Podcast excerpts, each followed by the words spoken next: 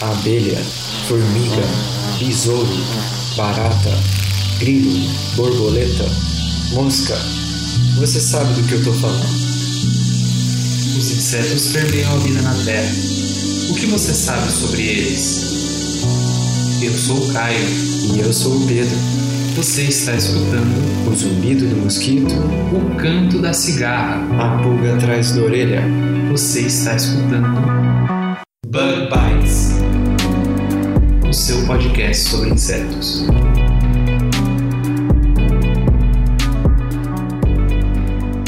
Olá pessoal, sejam bem-vindos a mais um Bug Bites. Falando aqui diretamente da Toca do Besouro. E se você está escutando a gente pela primeira vez, não se esquece de assinar o nosso podcast lá no seu aplicativo agregador de podcast no celular. No meu caso, no meu celular, que ele é Android, eu baixei um aplicativo que se chama Player FM. É só você buscar lá Bug Bites Podcast e assinar o nosso podcast. Aí você vai receber uma notificação toda vez que a gente postar um episódio novo e vai poder baixar e escutar offline. E se você tiver um celular da Apple, esse aplicativo já vem no seu celular. É só procurar Bug Bites Podcast e clicar em assinar. Bom, e se você tem algum amigo, alguma pessoa que é interessada em entomologia e insetos e você acha que ele devia estar escutando o Bug Bites, indica para ele, para ele estar escutando sempre a gente. Ajuda a gente a crescer. E Caio, eu ouvi falar que a produção aí teve um contato de um pessoal que queria que a gente divulgasse um curso. Como é que é? É isso aí. O pessoal do curso de biologia de artrópodes vetores mandou uma mensagem e pediu pra gente divulgar o curso deles, cara. Poxa, legal, hein? Eu nu- nunca tive falado desse curso. Esse curso já está na oitava edição esse ano e o público-alvo desse curso são alunos que estão no fim da graduação ou que estão na pós-graduação e que têm interesse em artrópodes vetores e nas interações parasitos-vetores, assim como os profissionais que atuam nessa área. Poxa, que legal, Caio. E, e você sabe como é que é o curso? Bom, Pedro, o que o pessoal passou pra gente é que eles procuram com esse curso estimular a especialização de profissionais nessa área, transferir tecnologias entre os grupos de pesquisa nacionais e internacionais, que tem muita participação internacional, e esse curso ele é composto por um conjunto de conferências e aulas teóricas que são sempre associadas a aulas práticas, e ela tem a participação de pesquisadores doutores com destacada atuação na área da entomologia molecular e da biologia de artrópodes vetores. Esse curso vai, vai abranger um amplo espectro dos assuntos baseados em capítulos de livros e artigos científicos dessa área. Todos os alunos que são selecionados para apresentar os seus projetos nesse curso, eles apresentam seus projetos na forma de mesas de discussão com muitos outros alunos e professores. Muito interessante, Caio. Eu, eu confesso que até fiquei interessado. E como é que são as condições para fazer esse curso? é legal a gente deixar claro que todos os participantes desse curso vão ficar hospedados no mesmo lugar, porque assim é, os organizadores eles procuram fazer com que haja uma maior interação entre esses participantes. Esse ano, esse curso vai ser do dia 20 ao 31 de agosto, lá em Macaé, lá no estado do Rio de Janeiro, na Universidade Federal do Rio de Janeiro. E ó, tem que ficar ligado porque sexta-feira, dia 15, ou seja, depois de amanhã, vai ser o último dia para se inscrever. E se você está achando esse curso muito legal, fica ligado que a inscrição custa só 150 reais, tá incluso hospedagem e alimentação. É muito barato, hein, Pedro? É um preço bem acessível, hein? É um preço bem massa, cara. E para quem quiser fazer o curso, onde que fica essa informação, Caio? Bom, Pedro, para quem quiser mais informações ou quem, quem tiver a fim de fazer o curso, é só entrar lá no blog do CBAV INCT e a gente vai deixar o link do blog e do INCT em Entomologia Molecular no feed e também lá no post do Facebook. É só entrar lá no link do blog deles e se informar melhor. E Caio, por falar nisso, vamos deixar esse espaço, né, para divulgar cursos e palestras.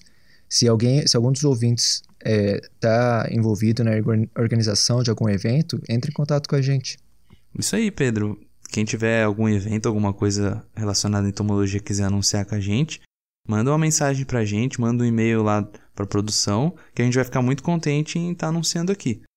Mas Pedro, vamos pros finalmente, né?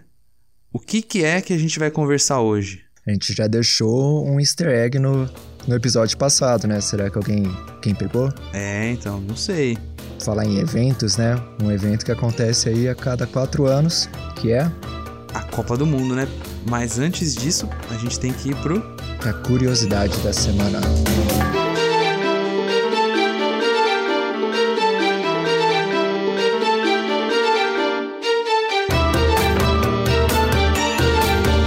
Começando então a curiosidade da semana. Caio, o que, que a gente tem hoje? Bom, Pedro, hoje a gente trouxe para vocês, na realidade não foi a gente que trouxe, quem enviou essa curiosidade da semana, essa essa ideia, né, de curiosidade, foi o Igor underline b.p.melo. Ele enviou pra gente lá pelo Instagram. Ele enviou pra gente um relato do encontro que o pai dele teve com um inseto que é bem comum lá no Nordeste, que é chamado potó. E ele também é muito conhecido pelas queimaduras que ele causa. Nossa, que interessante. Eu nunca ouvi falar desse inseto, né? Ele é o quê? Ele é uma lagarta? Geralmente, inseto que queima, eu penso numa taturana. Então, Pedro, na realidade o potó, ele é um inseto que ele é da ordem Coleóptera, que é a mesma ordem dos besouros, né? E ele tem diversos nomes populares, porque é, geralmente ele é muito confundido com uma formiga. Aqui no Brasil, o pessoal costuma conhecer o potó como potó, né? Como potó pimenta, como pimenta, como papa pimenta, burrico e trepa moleque. Só pelo nome já dá pra saber que deve ser ardida essa, essa queimadura, hein? Então, Pedro, a principal espécie que causa esse tipo de problema é a espécie Paederus irritans. E o gênero desse inseto inclui aí mais ou menos umas 600 espécies, mas só cerca de 30 vão causar problemas. Mas que interessante, eu não, não conhecia, Caio, esse, esse, esse besouro. Bom, Pedro, você pode ser que nunca tenha ouvido falar desse inseto, né? Mas é, esse inseto está presente aí na cultura do ser humano já há algum tempo. Inclusive, eu estava vendo na internet, né, Pedro, que saiu uma carta lá na revista The Lancet do Scott Norton e da Christina Lyons. Nessa carta, né, eles fazem aí uma relação desses besouros com as 10 pragas que estão relatadas na Bíblia, né?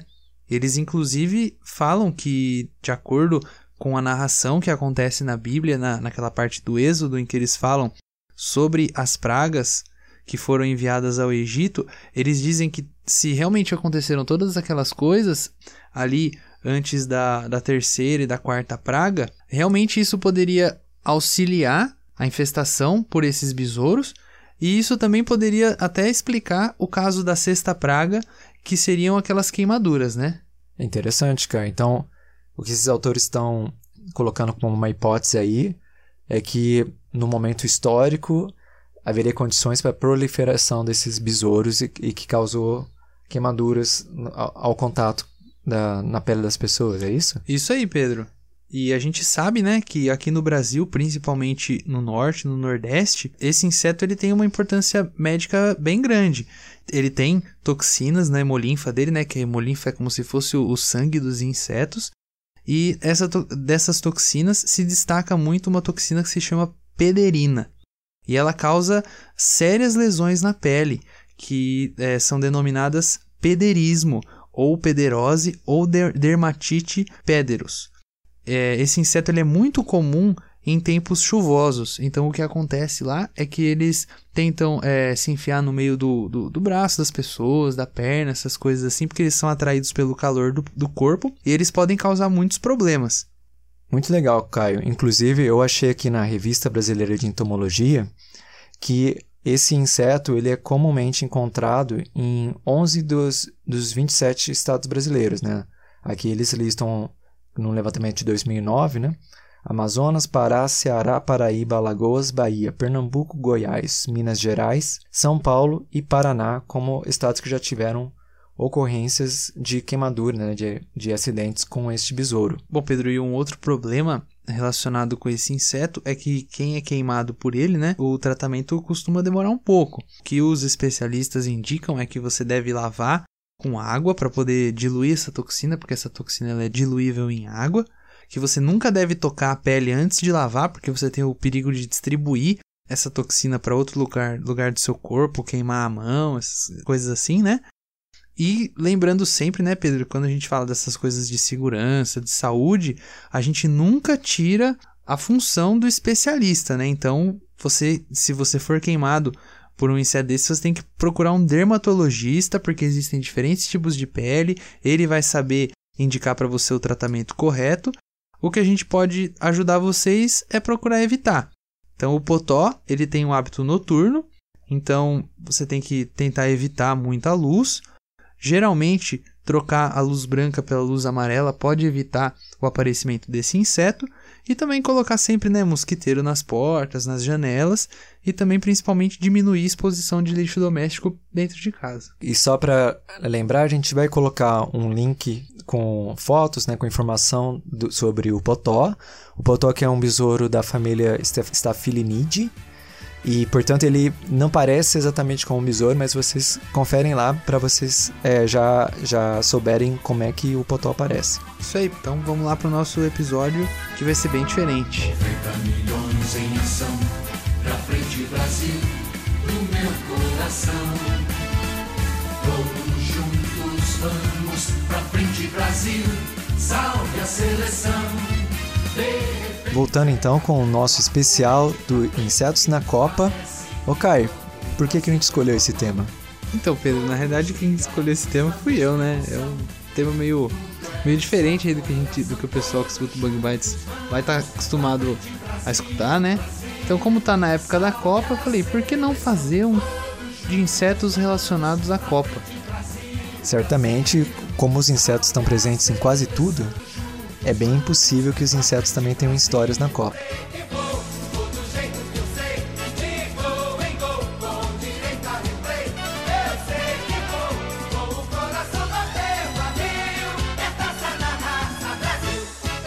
Ô Caio, antes de a gente ir para eventos mais pontuais, você já ouviu falar da World Cup Cicada?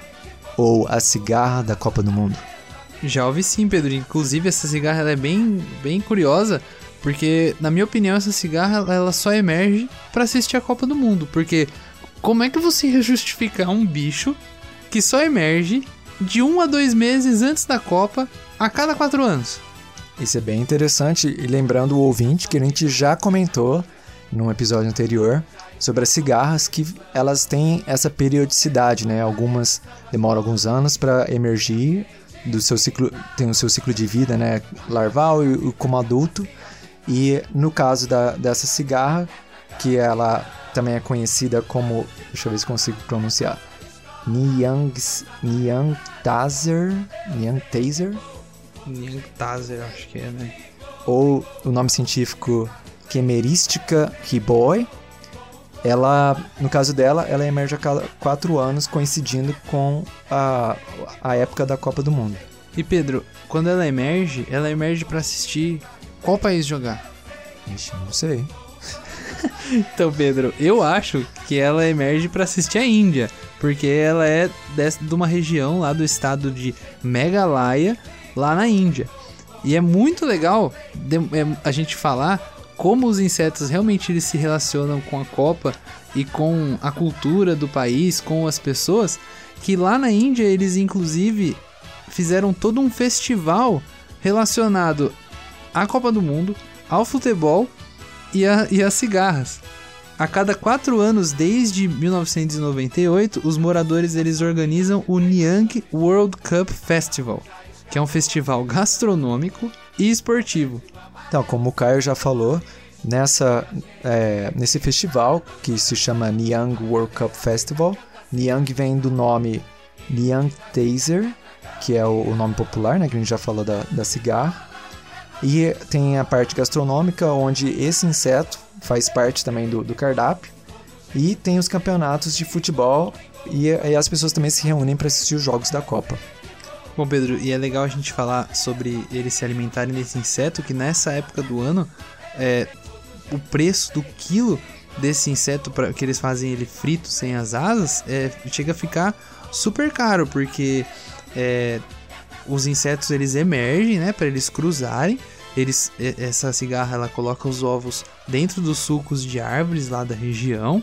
Aí quando as ninfas elas eclodem, elas vão se enterrar e se alimentar da seiva das árvores, passando por quatro mudas até ela virar adulta.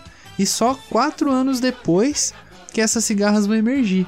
ao longo desses outros quatro anos a população só vai diminuindo, né? Porque os adultos é, vão morrendo. Então fica muito caro é, para você poder experimentar esse inseto, né? Que chega a custar aí cerca de 400 rúpias o quilo, que dá mais ou menos uns 6 dólares por quilo. Caramba, caro, hein? Então, você não quer, Pedro, experimentar uma cigarra na Copa? Tô, tô tranquilo, mas queria ver essa, essa cigarra da Copa.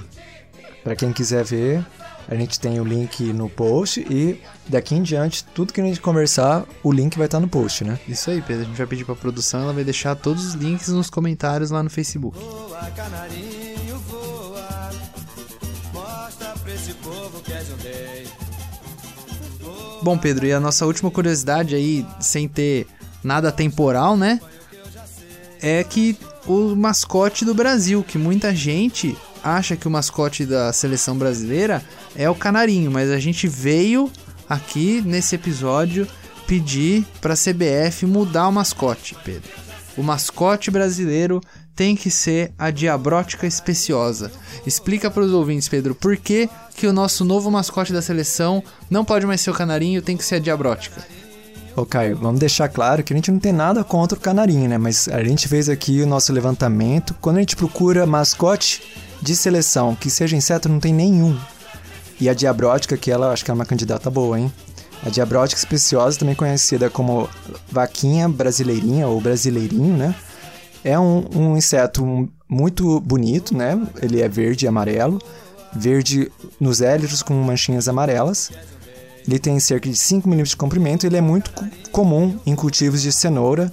E é, eles são normalmente vistos como pestes, não é, Caio? É isso aí, Pedro. É, principalmente a fase larval, que é muito conhecida para quem é produtor rural como uma larva alfinete. É, além da própria larva, né, os adultos também são um problema. As larvas elas vão se alimentar de raízes e vão inviabilizar, por exemplo, batata e diversas raízes, né? E os adultos se alimentam de folhas e flores, o que ambos os adultos e as larvas vão afetar diretamente a produção. Mas fora esse, esses problemas, eu acho que a diabrótica aí podia representar um inseto mascote do Também Brasil. acho, hein? Pedro. Eu acho que a gente tem que fazer essa campanha aí. Hashtag brasileirinho para mascote da, da seleção. Brasileirinho na Copa. Brasileirinho na Copa.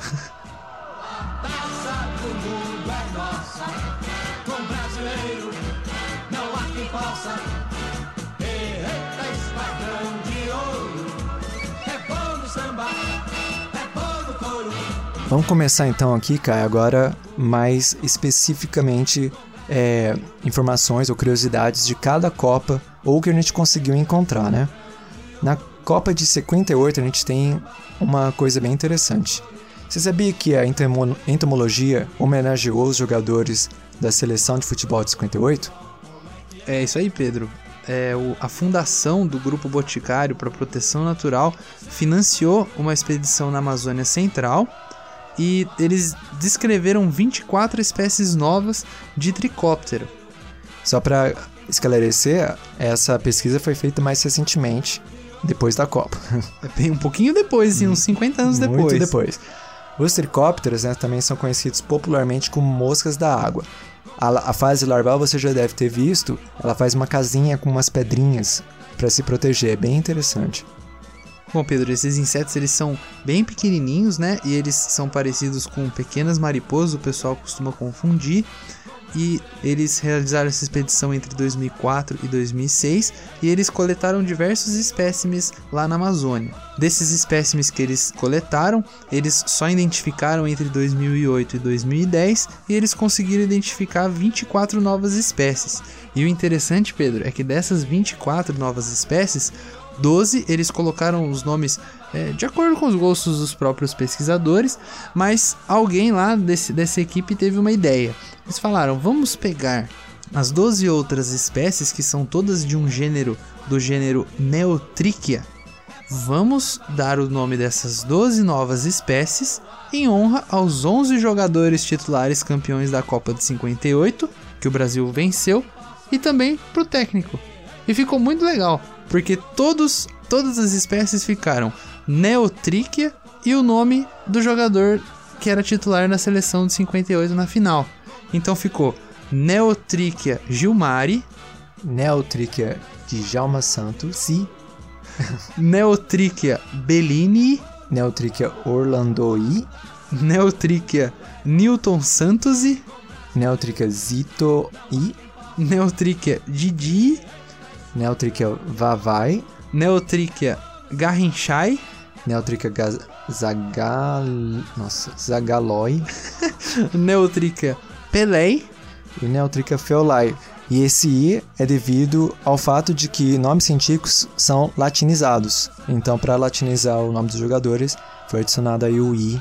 Mas tem outras regras também para latinizar nomes. Cara, você já pensou que legal? Além de você ganhar a Copa, que, pô, deve ser mó da hora, né? Você ainda ter o seu nome eternizado numa espécie de um inseto que foi descrito e encontrado no Brasil. Cara, isso é muito massa. Com certeza.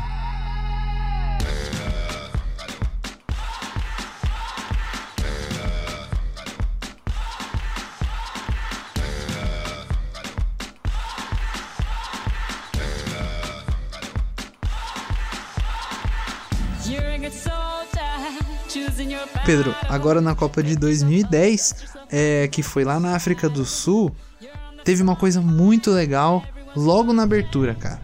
A, a Copa da África do Sul foi uma das aberturas mais curtas que teve, assim, nas últimas Copas, pelo que o pessoal diz, que ela durou aí cerca de 30 minutos e foi no jogo da África do Sul contra o México. Teve música, teve dança, teve apresentação de cultura local, como sempre tem, mas também teve a participação de um personagem bem inusitado, Pedro. Conta pro pessoal quem que foi esse personagem. Mas então, Caio, na África do Sul, assim como em outros países da África, né? O besouro rola bosta, que é um escarabeídeo, faz parte da muito é uma, uma parte muito importante, né, da cultura de- de- desses povos, né? Quem talvez já viu Indiana Jones ou sabe alguma coisa da cultura do Egito já deve ter reparado aquele besouro que é muito presente na arte egípcia. E também o besouro estava presente como uma espécie de boneco na abertura da- dessa Copa. Esse boneco era conduzido por sete pessoas, reproduzindo um comportamento que é muito comum no rola bosta, que ele tem esse nome, né? Porque ele costuma, é, no seu ciclo de vida, né? Fazer uma bola com o esterco e ele vai rolando essa bola para uma toca, né? Usando suas pernas traseiras. E nesse caso, a grande sacada foi que ao invés deles colocarem uma bola gigante, que seria de fezes, eles colocaram a bola da Copa, que era Jabulani. Isso ficou muito legal. Sim, e antes que as pessoas fiquem com nojo, né? Ah, rolando uma bola de, de cocô, o que for, é a representação, o significado dessa bola, ela tá bastante presente em várias culturas do continente africano, inclusive na dos egípcios, né? A bola representa o deus Sol, mas a gente não vai falar muito porque esse é um assunto muito legal pra gente deixar para outro episódio. Isso aí, Pedro. E pra quem tem um ouvido um pouquinho mais sensível, gente, o nome popular é rola bosta. Não tem o que fazer. Sim, ou em inglês é Dunk Beetle. Isso aí. I dare you.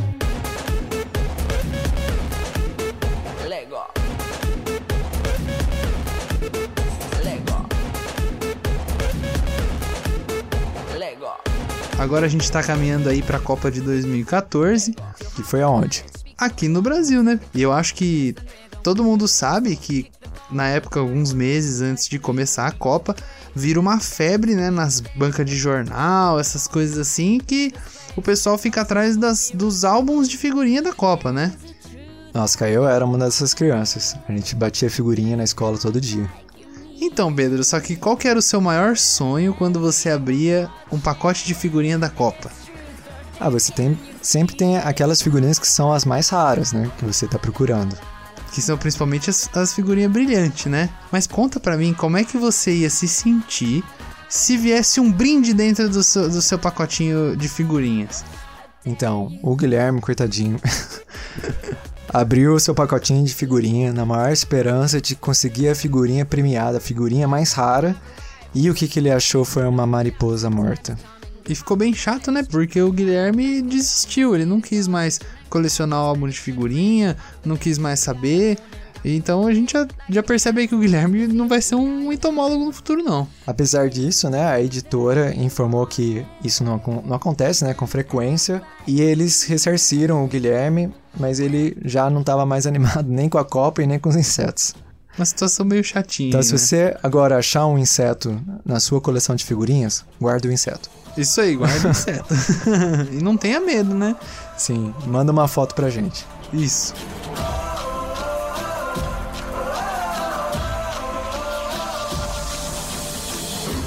Bom, Pedro, ainda em 2014, né? É, é legal a gente situar quem tá escutando a gente que o Brasil tava tendo sérios problemas, e ainda tem, né? Com os casos de dengue. E as autoridades estavam com muito medo de a dengue causar problemas ao turismo, principalmente em jogos em cidades como Fortaleza, Natal e Salvador, que na época estavam tendo grandes casos de dengue. Sem falar dos casos de Zika que depois vieram a ser descobertos. E essa grande epidemia né, de mosquito chamou a atenção, né? E a empresa britânica Oxitec, em parceria com a Mosca Med, ela propôs de, de introduzir no país os mosquitos geneticamente modificados. A gente já falou, né, Pedro, da Oxitec no nosso primeiro episódio. Se você ainda não escutou, corre lá escutar. A gente falou justamente do fato de a justiça ter liberado a a comercialização desses insetos, mas isso foi agora em 2018, não em 2014, né? Naquela época, o que foi proposto foi de testar nessa nova tecnologia por dois anos e estudar né, a interação com, com a população de insetos, se, se estava sendo eficiente ou não. E o que acontece nesses mosquitos, como ele já falou, existe um gene que é inserido no macho, né, que eles se, se tornam estéreis. E aí, por você liberar massivamente esses machos na, na, no ambiente, eles copulam com as fêmeas e as fêmeas não são inseminadas, né? Porque eles são estéreis. E assim, dessa forma, é, você vai diminuindo ou vai causando uma depressão na população. além dessa participação aí dos insetos no caso de, de doenças, a gente teve algumas outras participações dos insetos já durante os jogos, né? Quando os jogadores já estavam aí, já estava tudo rolando. Foi o que aconteceu no jogo Brasil e Colômbia, com o colombiano James Rodrigues, que ele é bem famosinho aí para quem gosta de futebol. E aconteceu um negócio bem engraçado com ele lá no jogo do Brasil e Colômbia lá no Maracanã. Pois é, o- jogador estava ali se preparando para cobrar o pênalti e vem uma ajuda da sua consciência. É isso aí, Pedro. Vem um gafanhoto pousou no braço dele. Tem foto, tem vídeo, tem um monte de coisa disso. Dá pra ver o gafanhoto no braço dele antes e depois da cobrança. E tudo indica, Pedro, que o, o gafanhoto ajudou ele a marcar o gol, porque ele marcou o gol. E essa não foi a única história, né? Na verdade, a Copa do, do Mundo no Brasil ficou bem conhecida por causa dos insetos que apareceram. É, Pedro, teve até inseto causando aí na vida de repórter. Lá em Manaus, um repórter tava terminando, né, de cobrir o jogo Portugal e Estados Unidos e ele foi meio que atacado por umas uns insetos lá. Tem o vídeo, é muito engraçado e ele diz que o que atacou ele eram cigarras, mas na minha opinião, pelo que eu vi da imagem, eu acredito que aquilo lá sejam mariposas. O que, que você acha, Pedro? Com certeza mariposas. Mas além disso, além desse caso de insetos no jogador de futebol no campo, no repórter cobrindo o jogo, a gente também teve até os jogadores nos seus dormitórios com problemas com insetos. Esse foi o caso do goleiro do Uruguai, Muslera, que foi acordado no meio da noite em Fortaleza. E não era por fãs. Ele postou uma foto no Twitter quando ele acordou às duas da manhã e eram formigas. Um jogador da Austrália, na mesma época, também tinha relatado ter encontrado uma aranha no seu quarto, poucos dias antes do Uruguai. Pô, Pedro, além de você ter que ficar lidando com os fãs, que deve ter uns fãs chatos pra caramba, você ainda não pode nem dormir, tem que ficar aguentando os insetos, pelo amor de Deus, hein?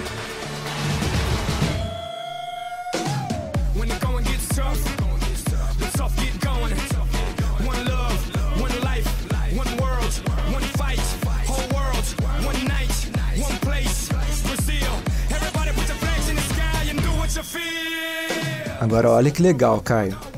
Além de todas essas histórias que a gente já contou, a Copa de 2014 do Brasil também inspirou ciência. E de uma maneira bem interessante. A pesquisadora Felicity Muth, ou Muth, ela é, é uma pesquisadora de comportamento animal da Universidade de Nevada em, em Reno, nos Estados Unidos. E ela disse que estava assistindo os jogos da Copa e teve uma ideia. Por que não treinar as abelhas a jogar bola? Caramba, Pedro, mas tem como treinar a abelha pra jogar bola? Que papo é esse?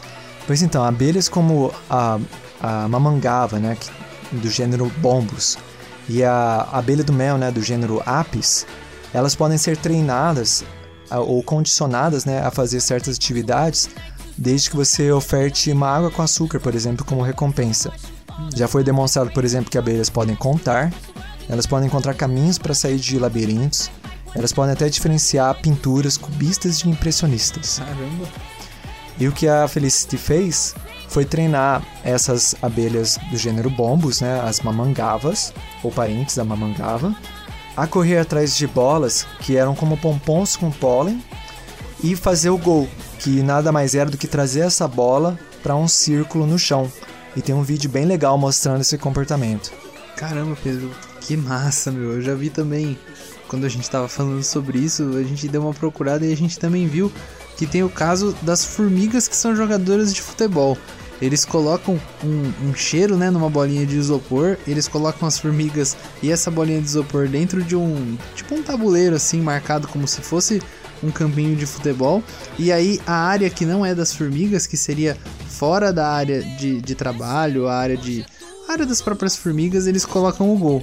E aí é muito engraçado, muito legal que as formigas elas começam a atacar aquela, aquela, aquela bolinha de isopor e elas que começam a querer colocar a bolinha de isopor pra fora da área delas. E é fora da área delas é justamente o gol. Cara, esses cientistas são muito malucos. Mas lembrando que tudo isso tem uma, um valor científico, né? Você, por exemplo, mostrar que abelhas podem fazer comportamentos que não são necessariamente de abelhas, né? Como jogar bola, por exemplo. Tem uma capacidade de aprendizagem bem maior do que você, você imaginaria para um inseto com um cérebro tão pequenininho. E nas formigas, né, territoriais, também tem bastante coisa interessante aí, quando elas sentem o cheiro de um intruso e querem expulsar esse intruso da sua área, né? Mas não deixa de, de ser alimento aí para a imaginação de alguma Copa do Mundo dos insetos, não? Pedro, eu ia achar muito da hora se tivesse uma Copa do Mundo dos Insetos. Já pensou? Time formigas contra time abelhas? Isso é fantástico. É isso aí, abelhas e formigas que jogam futebol. Se você quiser conferir os vídeos que a gente falou aqui, corre lá pro post do Facebook e dê a sua opinião. Look how far we come now,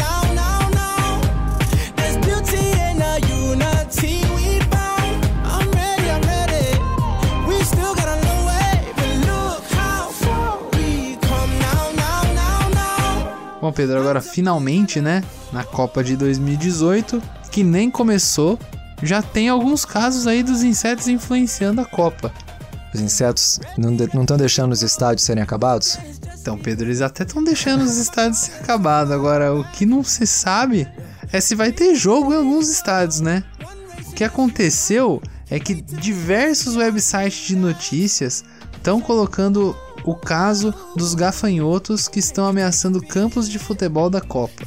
Pois é, o caso parece que é tão importante que até o ministro da Agri- Agricultura se manifestou e emitiu em fevereiro uma nota sobre o caso. Bom, o que acontece é que milhares de hectares lá na Rússia, lá no sul, foram atacados por esses insetos, especialmente na cidade de Volgograd, que é uma cidade onde vai jogar Inglaterra e Tunísia. E o ministro da Agricultura ele está muito receoso, porque pode ser que os, ata que os ataques desses gafanhotos ocorram é, amanhã, pode ser que ocorram durante os jogos, pode ser que ocorram pouquíssimos dias durante os jogos, e também pode ser que não ocorra, né? Só que você já imaginou se no dia anterior a um jogo importante eles resolvem atacar um estádio? né? Imagina, logo, logo antes do jogo, passa o pessoal borrifando veneno no, no gramado. Ia ficar todos doentes os jogadores, né?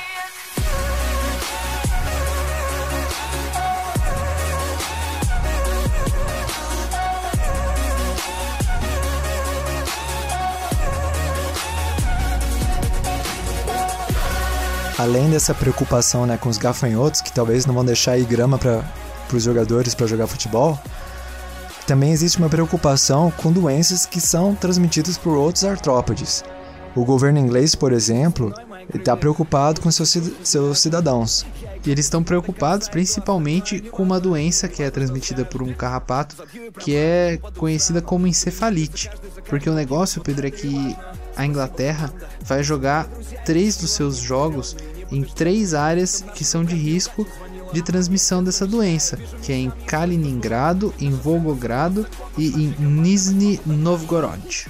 Essa doença, né, que causa febre, dor de cabeça e náuseas, transmitida por esse carrapato através da saliva, que como a gente viu no, no nosso baratinando, né, ela tem esse efeito anestésico, então a, a pessoa não sente quando o carrapato tá, tá mordendo. Lembrando, né, Pedro, que os turistas, então, eles têm que considerar tomar essa vacina e ficar protegido, evitar áreas que sejam gramadas, planejar bem os seus passeios ao ar livre, como em campos ou florestas. Usar repelentes e roupas de manga longa também ajudam. Isso aí, como os próprios especialistas da área disseram, no caso lá na Inglaterra, duas injeções vão proteger por um ano quem tomar a vacina. E elas têm um custo bem caro. Lá, lá na Inglaterra, cada uma dessas injeções custa mais ou menos 65 euros. E eles devem tomar ao menos seis semanas antes de ir. Então acho que já não dá mais tempo de tomar, né? E é engraçado que nessa notícia que a gente viu aqui do, do carrapato, a gente, a gente encoraja o ouvinte a ir lá no link e descobrir qual que é o erro entomológico da notícia. É, Tem um erro bem simples assim. Eu, eu não sei qual que foi a ideia de, de quem fez essa, essa notícia, que tem um erro assim bem esdrúxulo, bem maluco. É. Aliás, não o erro entomológico, né? O erro aracnológico. É, exatamente. aracnológico.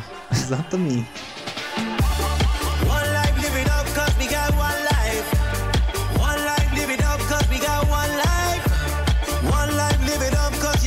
Twice. Bom, Pedro, e por último, né? Pra quem tiver indo assistir os jogos lá na Rússia, a gente tem uma indicação pra fazer. Você pode encontrar na internet, em portais, diversas indicações de coisas que você não pode perder na Rússia. A Rússia é o maior país do mundo, então não deve ter pouca coisa pra você fazer lá, né? Mas, pelo que a gente encontrou aqui, se você for lá para a cidade de Kaliningrado, onde vai ter jogos da Croácia contra a Nigéria, da Sérvia contra a Suíça, da Espanha contra o Marrocos e da Inglaterra contra a Bélgica, aonde que o pessoal deve ir, Pedro? Para quem estiver em Kaliningrado, Kaliningrado é uma cidade que é conhecida pelos in- seus insetos em âmbar. E lá são vendidos como souvenirs ou até como joias. Lembrando que no Brasil, o comércio de fósseis é proibido, mas em alguns países como a Rússia, os Estados Unidos e, e outros países, né, é, a comercialização do fóssil é permitida e até é onde muitos cientistas vão procurar material para estudar. Bom, e quem não sabe o que é Amber, o que é isso que a gente tá falando, mas já assistiu Jurassic Park, no Jurassic Park o que ele tem naquele, naquele cajado dele é justamente um mosquito que ficou preso dentro de Amber, que é a resina de árvore fossilizada, né? E era muito comum, né, cara, na antiguidade, os, os insetos, né, ficarem presos a essa resina, né? Vocês mesmos já devem ter visto essa, a- as árvores, né, secretando um líquido amarelinho, e é esse líquido que endurece com o inseto dentro e sobrevive aí por milhões de anos. Mas acho que tá bom por hoje, hein, Caio, de, de curiosidades? Ah, Pedro, eu acho que por essa Copa já tá bom já, né? Acho que tá bom. Vamos, vamos ver se a gente esqueceu de alguma coisa. Se o ouvinte lembrar de alguma referência, algum acontecimento envolvendo insetos na Copa, manda pra gente. Isso aí, então vamos agora justamente para participação dos nossos ouvintes do episódio anterior, né, Pedro? Vamos lá.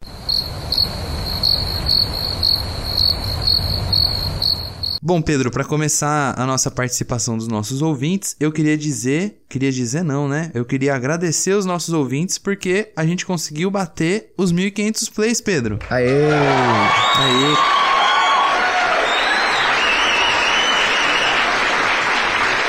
Muito bem. E o melhor, hein, Pedro? A gente conseguiu atingir a nossa meta de 1500 plays a 1 hora e 45 minutos da manhã de sexta-feira. Ou seja, Olha não tinha só. nem começado sexta-feira e a gente já tinha batido a nossa meta. Agora, no momento da gravação desses comentários, que não é na quarta-feira, a gente já tá com mais de 1.700 plays. Então eu vou deixar aqui o meu desafio para semana que vem, pra gente atingir 2.000 plays. Valeu você que ajudou a gente a atingir esse número. Mas, Caio, ainda aí no, nos agradecimentos, eu também quero agradecer o engajamento do pessoal que compartilhou o nosso podcast e que está ajudando o Bug Bites a crescer. E uma dessas pessoas que, eu- que eu quero destacar aqui foi o Diego DG, né? O arroba do Instagram, que é um cara que manda muito bem no desenho. A gente já falou dele na semana passada, né? Ele é, ele é um artista muito, muito bom. E ele marcou a gente na história dele e disse que ia stalkear quem mandasse um print de que seguiu a gente. Isso com certeza deve ter contribuído para a gente atingir essa marca dos, dos 1.500 plays. Ô, muito legal. Valeu, Diego. Eu também dei uma olhada lá nos seus desenhos. Eu vi que ele tem muitos desenhos muito bonitos feitos a lápis, né, e tal. Só que, ô, Diego, tá precisando fazer um desenho de insetos aí. Faz um desenho de insetos, tira uma foto, manda pra gente, pra gente postar lá no, no nosso Instagram. Ah, eu vi um, um, um ou outro desenho de insetos, muito legal, mas com certeza a gente gostaria de ver mais desenhos de insetos. O que mais a gente teve de interação essa semana aí, Pedro? No Facebook, Caio, a Carla Zitelli, conhece? Conheço. A Carla mandou um feedback muito legal no Facebook. Ela disse que ficou feliz que a gente falou com mais uma mulher cientista, né? E que também a gente tocou no assunto do papel da psicologia no meio acadêmico. E a gente, claro, fica muito contente com esse feedback da Carla. Muito obrigado, Carla. Isso aí, Carla. É. Muito obrigado pelo seu, pelo seu feedback. E eu queria lembrar, Pedro, que aqui no Bug Bites, como em qualquer outra mídia, como na ciência ou no trabalho, o espaço tem que ser sempre aberto tanto para os homens quanto para as mulheres. Certamente. E no Instagram, Caio, o que, que a gente teve lá? Bom, Pedro, no Instagram a gente recebeu uma mensagem do pessoal do Agro CEO. Eles pediram pra gente avisar que sexta-feira, agora, né? No dia 15, eles vão estar lançando um novo podcast do Agro. Então, pessoal, fiquem ligados aí no nosso Instagram. Assim que eles lançarem o primeiro episódio, eu vou postar uma história. E quem também mandou uma mensagem pra gente e marcou a gente na história dela foi a Aretusa Negri, que ela, ela é a líder do Instagram, arroba ela é do agro que é um Instagram específico, né, especializado é, nas mulheres que atuam no agro.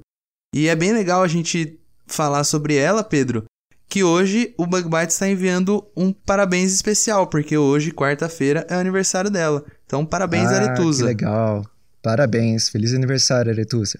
Bom, Pedro, além disso, é, no nosso post, é, a gente teve muitas interações essa semana nos nossos posts que a gente fez lá no Instagram, tanto no nosso post do episódio anterior, que o pessoal do, C, do CBAV comentou. Também tivemos comentários lá no, no post que a gente fez falando sobre o CBAV, né? Pessoal marcando outras pessoas. Muito obrigado, pessoal, por vocês estarem interagindo. Quem comentou lá foi ah, o Jubas Barbosa, o T Machado 2017 e a Aline S. Guidolin. E ainda no Instagram, a gente também colocou um desafio, né? Um desafio de sábado. Será que agora a gente vai colocar um desafio todo sábado, Caio? Então, Pedro, a gente tá vendo direitinho, mas eu acho que vai ser todo sábado ou todo domingo. Vai ser um desafio do final de semana, né? Legal. E nesse sábado a gente colocou uma foto ali que causou uma confusão ali nos nossos ouvintes. Mas de fato era um inseto ali meio misterioso. Essa foto, Pedro, foi uma foto que você tirou lá na porta do laboratório, né? E na realidade, ele era um neuróptero da família Emerobide. E muita gente comentou, né? E esse inseto, Caio, de fato tinha características que dava para confundir com outras ordens, né? Inclusive, algumas das respostas né, foram Megalóptera, Tricóptera, Mecóptera. E o Mecóptera, para quem não conhece, né, ele tem mesmo um rosto parecido, né? Uma, uma, o formato da cabeça tem um rosto mais alongado, que até lembra um pouquinho esse do Neuróptero que a gente colocou lá. E, é, mas, obviamente, tem outras diferenças que distinguem me- o, o e esses, essas outras ordens do Neuróptera que a gente fotografou. Então, continuem de olho aí nas nossas redes sociais, continuem comentando, interagindo com a gente, que a gente gosta muito quando vocês interagem.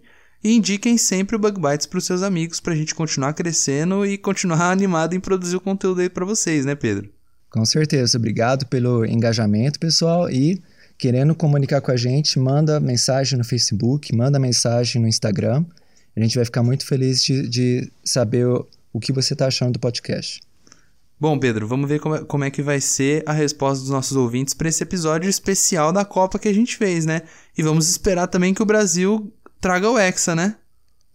Vamos, vamos torcer, né? Vamos torcer. Então, pessoal, até semana que vem. Legal. Até semana que vem, pessoal. Um abraço.